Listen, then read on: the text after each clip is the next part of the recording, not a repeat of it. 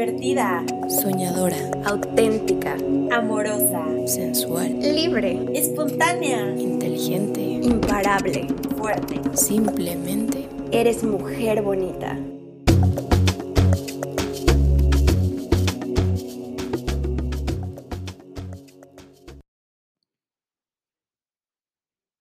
Ya casi es Navidad época de estar en compañía de nuestros seres queridos. Obviamente en casa pues estamos en pandemia, pero bueno, es una época en la que podremos agradecer, podremos sentirnos apoyados y acompañados de nuestra familia, de nuestros seres queridos, y que seguramente tenemos algo positivo que nos haga sentir bien en este fin de año. Aún así, quisiera reflexionar sobre la situación de otras familias, la situación de hogares que no han tenido para nada un buen año. Y en específico quisiera que empatizáramos y que conociéramos un poco de la situación de muchas familias, de muchos hogares que han estado viviendo y que se ha estado viendo más todavía en este encierro, que es pues la violencia, la violencia en las casas, en las familias, ¿no? Y, y esto lo saco a colación porque justamente esta semana el 25 de noviembre, para ser exactos, pues conmemoramos el Día Internacional de la Eliminación de la Violencia contra la Mujer. Y pues bueno, creo que es un tema muy importante que, que tengamos que sacar más seguido, pues esto es un canal para mujeres, de mujeres para mujeres, y creo que en estas últimas, eh, pues épocas, ¿no?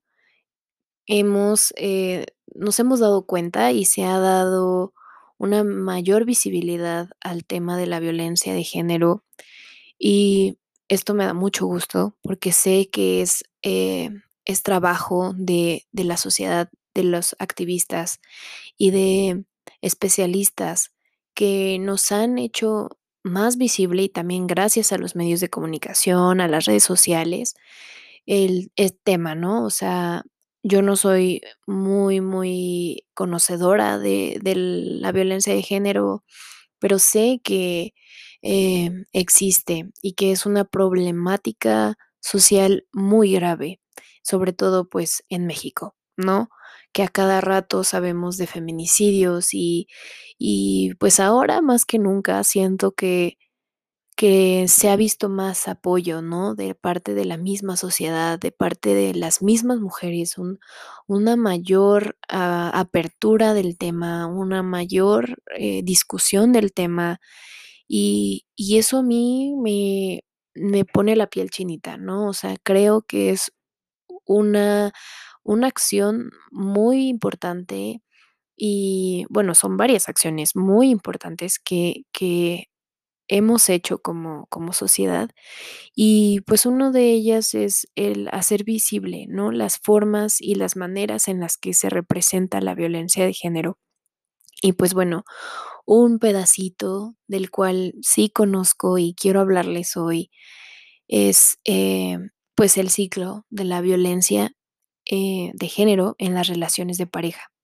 Creo que la violencia doméstica, que es pues el problema más grave que se ha vivido también ah, y que se ha acrecentado en esta, en esta época de la pandemia, pues es, es esto, ¿no? O sea, la violencia contra la mujer en, los hogares. Y pues bueno, el ciclo de, la violencia eh, de, pareja eh, se compone de cuatro fases en específico. Y pues la primera pues es la calma, ¿no? Es, es estar en una situación neutra en la pareja, ¿no? En donde se idealiza la, la situación que tenemos, ¿no? O sea, muchas veces la víctima puede empezar a tener la sensación de que la calma se mantiene porque todo está bien, ¿no? O sea, hasta ahora no, no sentimos o, o no siente la víctima que, que el agresor em, pues es, es un agresor, ¿no? O sea, no lo, no lo ve de esta manera. La siguiente es cuando empieza a haber una acumulación de tensión. Es ahí cuando el agresor empieza a sentir que su víctima como que le está cuestionando, ¿no? Como que siente que, que él no tiene el control de las cosas y empieza a ejercer un maltrato, siempre, casi siempre psicológico, en donde ya está dando señales de que algo va a pasar, ¿no? De que viene una agresión fuerte. Y estas muchas veces no nos damos cuenta de, de estas pequeñas agresiones y de estas pequeñas em, como formas en las que, en las que viene la violencia, ¿no? Que no las detectamos porque vienen en forma de sarcasmos, de bromas, de comentarios que a lo mejor en un momento pensamos que son constructivos, ¿no? Ay, me dijo que no me pusiera esta blusa porque me veía gorda. O me dijo, no te pongas esa falda, o sea, ¿por qué te pones esa falda si vamos a salir a tal lugar? O sea, pareces puta, ¿no? Y, o cosas así que mm, al primer momento a lo mejor decimos, ay, no, o sea, he estado bromeando, o sea, no pasa nada, pero ya son formas de violencia. Después sigue la fase de explosión. Es aquí donde el agresor ya pasa a la acción, o sea, ya empieza a descargar estas tensiones que, que se han venido acumulando y empiezan a, a, pues, a ser visibles en agresiones físicas, pero también psicológicas y o sexuales, en donde a nosotras como, como mujeres ya nos está agrediendo, o sea, ya hay una agresión fuerte, ¿no? Y que nosotros nos sentimos dañados. Entonces, es ahí cuando ya detectamos que algo está mal, ¿no? Y la siguiente fase es la fase de la luna de miel. A esta fase se le llama así porque justamente pareciera que de nuevo regresamos a una conducta cariñosa y amorosa por parte de nuestro agresor. Ahí empiezan las promesas, ¿no? No, amor, yo te juro que no, no fue como tú lo pensaste, yo te amo, este, perdóname, esto jamás va a volver a pasar, yo te prometo que voy a cambiar, esto nunca va a volver a suceder. Y nosotros nos la creemos, ¿no? O sea, creemos que es cierto y volvemos a la fase de calma, ¿no? Donde todo es idealizar, donde todo está bien, está tranquilo, pero es el principio de un ciclo. Volvemos a la fase de acumulación de tensión, volvemos a la fase de explosión, volvemos a la fase de luna de miel y no se termina hasta que tú pones un alto. Y creo que es un punto, o bueno, un tema que es fácil de entender, que tal vez es difícil de, de, de cachar cuando los lo estamos viviendo, porque creemos amar a esa persona. Pero ¿saben algo, mujeres bonitas? El amor se basa en el respeto. O sea, el respeto en una relación de pareja y en cualquier relación es fundamental. O sea, el respeto y, a mi dignidad como persona, el respeto a mi integridad es súper importante. Entonces creo que es fundamental que tengamos en cuenta estas como fases y formas en las que se puede dar la violencia.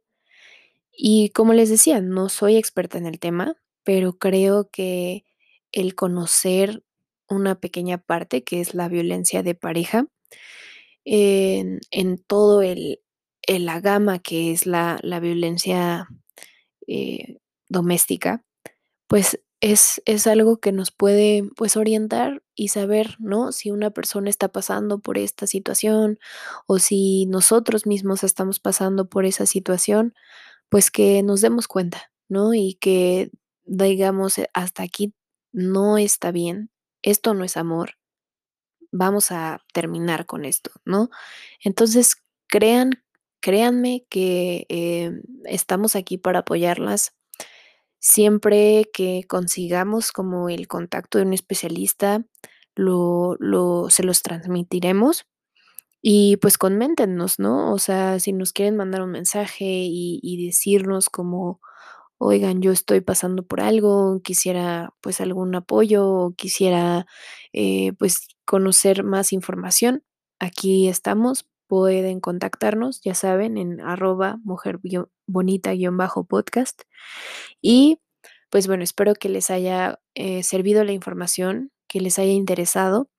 Y pues sin duda es un tema que seguiremos tocando, que ya hemos tocado en, otros capítulos, pero eh, como les comenté, pues no soy tan experta, así que esperemos que eh, próximamente tengamos algún especialista invitado en donde podamos ver más a detalle y más a fondo este gran tema.